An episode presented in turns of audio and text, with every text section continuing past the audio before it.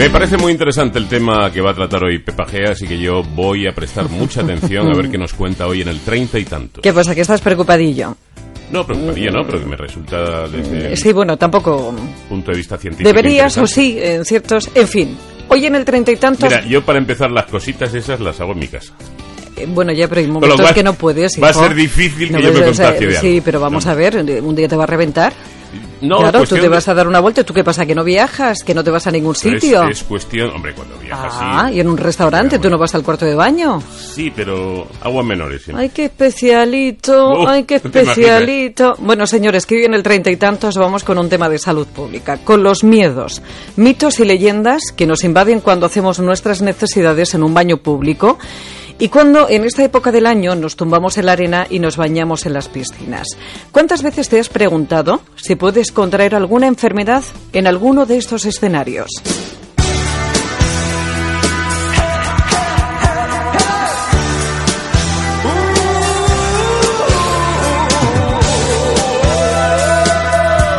En verano que nos pasamos el día fuera de casa, los miedos por ciertas infecciones crecen y eso hace que aparezcan, pues como te decía, leyendas y mitos que nada tienen que ver con la realidad, como por ejemplo cuando hacemos nuestras necesidades en un baño público sucio o incluso con apariencia de limpio.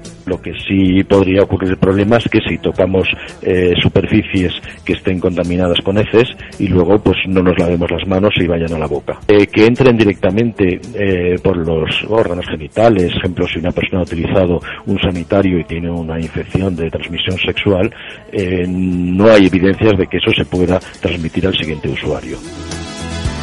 El profesor Rafael Rocher, eh, catedrático de la Universidad Complutense de Madrid y encargado de la microbiología, lo deja bastante claro. No hay constancia científica de contagio de enfermedades de transmisión sexual por compartir un váter.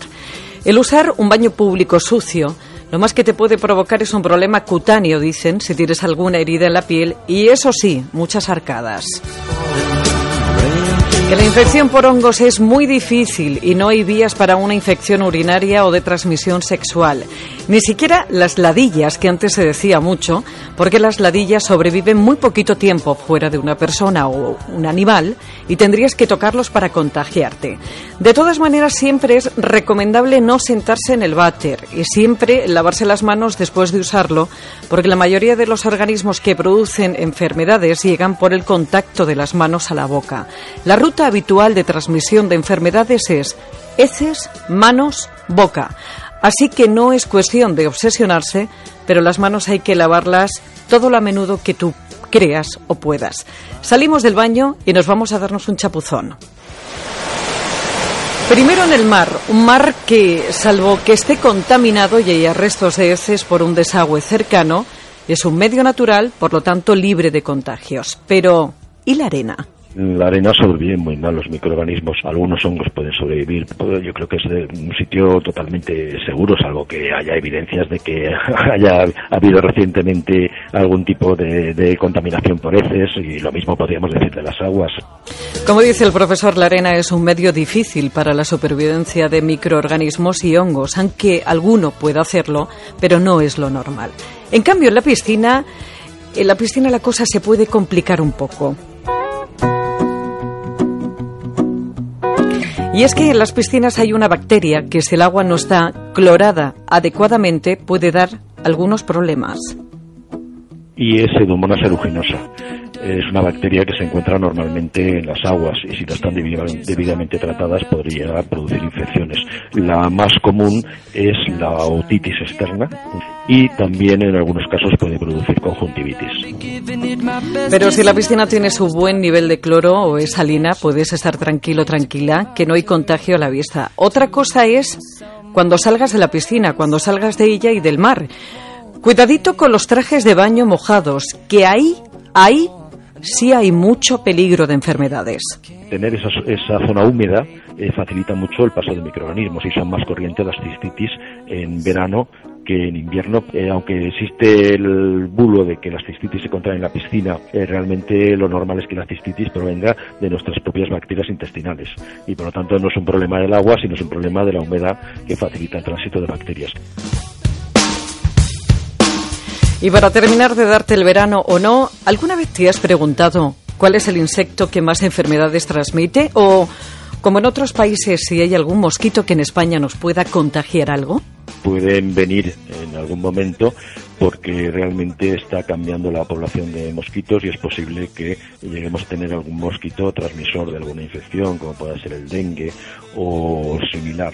En este momento, y eso no ha variado, eh, realmente en el, al aire libre el problema que pueden ser son las garrapatas. Las garrapatas sí que transmiten infecciones y eso sí que ocurre en España. Bueno, que resumiendo, que los baños públicos es casi imposible que te contagies vía vaginal de alguna enfermedad, que el peligro se transmite es mano-boca, así que cuidado con lo que tocas y lávate mucho las manos. Que bañarte en una piscina poco colorada te puede ocasionar una otitis externa o una conjuntivitis. Que el mar y la arena son seguros salvo que haya vertidos fecales y que los verdaderos peligros son los trajes de baño mojados y las garrapatas. Está mejor que nada le hace daño. Y miente cuando dice... Beatriz Pepis que está muy bien no sentarse en la taza del baño, pero mm, deja un aviso a navegantes. Dice, las que dejan gotas, se refiere a servicio a baños de, señoras, las que dejan gotas y asquerosa la tapa, no lo podrían limpiar con un poquito de papel, por favor. O levantar la tapa. O levantar la tapa. así, que parece que sean aspersores. Esa es una cosa y algunas que de verdad lo dejan todo perdido. Bueno, que tienes más información y que ya sabes que para cualquier consulta o sugerencia hay un correo electrónico que es treinta y tantos, treinta con número arroba onda cero punto es, que para volver a escucharlo en onda cero punto es barra treinta y tantos y que tienes también más información en el blog treinta y tantos que también encuentras en Celebrities de Antena 3 Televisión.